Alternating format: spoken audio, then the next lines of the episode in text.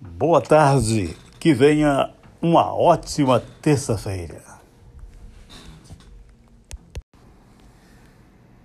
Que venha uma noite maravilhosa para todos nós.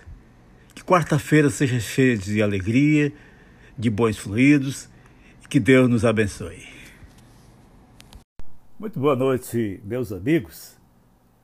Aqui mais uma vez para deixar meus votos de uma quinta-feira de paz e felicidade dizer que nós estamos aqui em Rio Branco, na capital do estado do Acre, e recomendar a você, aonde esteja, né, que tenha muito cuidado, porque no estado do Acre nós já temos 34 vítimas do Covid-19, né? Então, é preciso ter cuidado.